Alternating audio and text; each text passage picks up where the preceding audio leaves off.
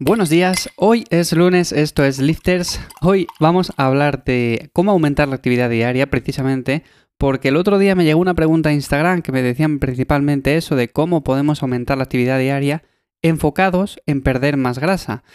Es una pregunta que iba a dejar para un jueves para las preguntas y respuestas, pero digo, mira, mejor voy a dedicar un episodio a hablar precisamente de esto porque casi como que es una pregunta tan genérica, bueno, pues creo que va a ayudar a bastante gente.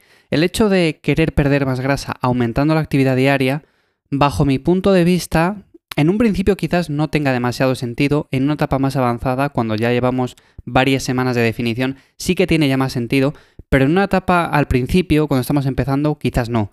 Y voy a explicaros por qué.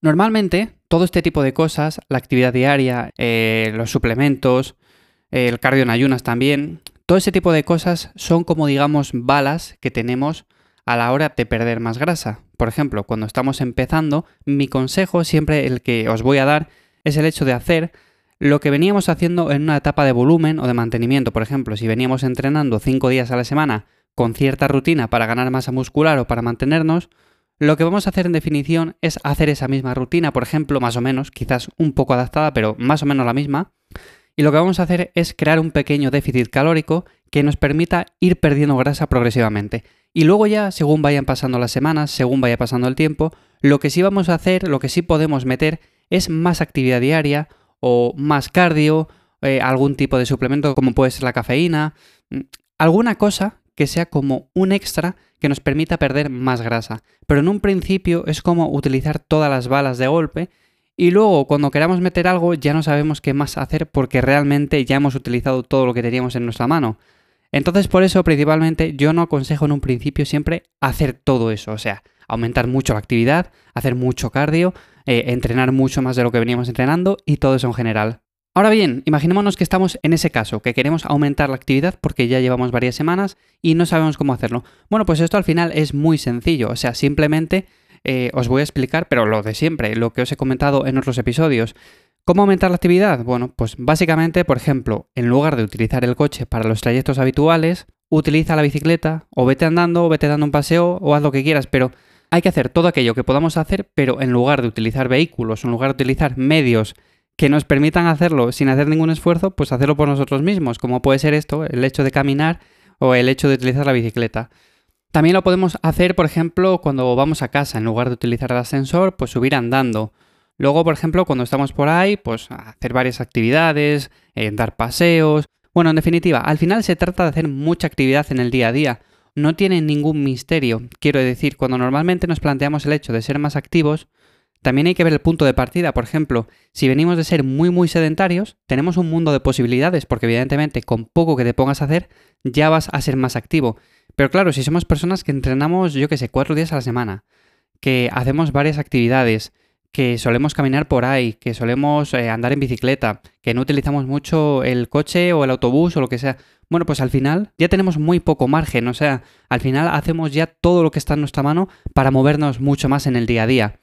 Con lo cual, si es vuestro caso ese, tampoco os compliquéis demasiado, o sea, quiero decir que ya sois bastante activos, así que en ese sentido no podéis hacer ya más. O sea, a no ser que estéis todo el día caminando por la calle, corriendo, eh, saltando, dando vueltas en bici o lo que sea.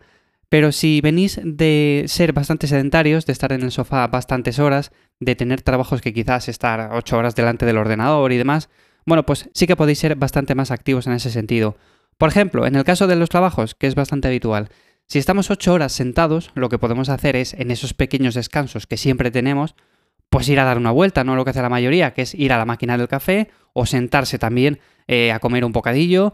O sea, podemos hacer muchas cosas, podemos ir a dar un paseo aunque sea de 15 minutos y eso ya es actividad. Luego, por ejemplo, si el trabajo te queda a 5 kilómetros o te queda a unos kilómetros, pues puedes ir andando o puedes ir en bicicleta. Pero claro, es mucho más cómodo ir en autobús o ir en coche. Entonces, en ese sentido, tenemos que ir acostumbrándonos un poco. Al principio quizás nos cueste un poco más el hecho de no coger el coche ya que estamos quizás acostumbrados a todos los días la misma rutina.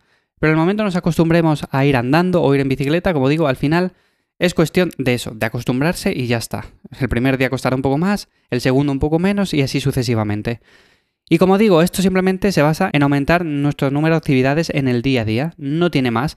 Si vosotros sois personas bastante activas, no tenéis que hacer nada más. Si venís de ser bastante sedentarios, pues tenemos muchas más posibilidades. También esto va muy relacionado con el tema del cardio en ayunas. El cardio en ayunas, como tantas otras cosas, es otra herramienta más. Lo puedes hacer en ayunas o lo puedes hacer sin ayunas.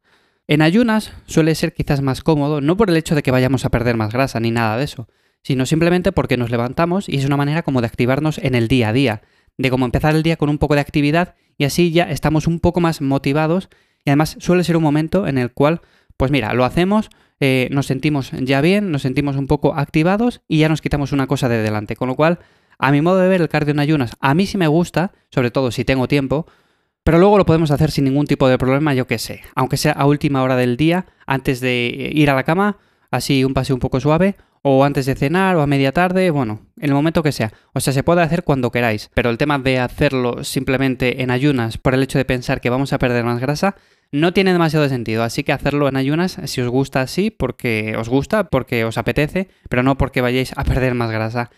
Así que nada, hasta aquí el episodio de hoy. Como veis, no tiene mucho más el hecho de querer aumentar la actividad diaria, o sea, es un tema que da para lo que da. Eh, aumentar la actividad diaria es simplemente aumentar el número de actividades en el día, con lo cual no tiene mucho, o sea, simplemente se trata de hacer cosas y cosas, pero tampoco os paséis, ¿vale? Porque esto no quiere decir que no nos sentemos ni un solo minuto en todo el día. El descanso también es importante y más si tenemos un entrenamiento de fuerza en el cual queremos rendir. Así que sin más, nos escuchamos mañana martes en un nuevo episodio de Lifters. Espero que paséis un buen día y sin más, nos escuchamos mañana. Chao.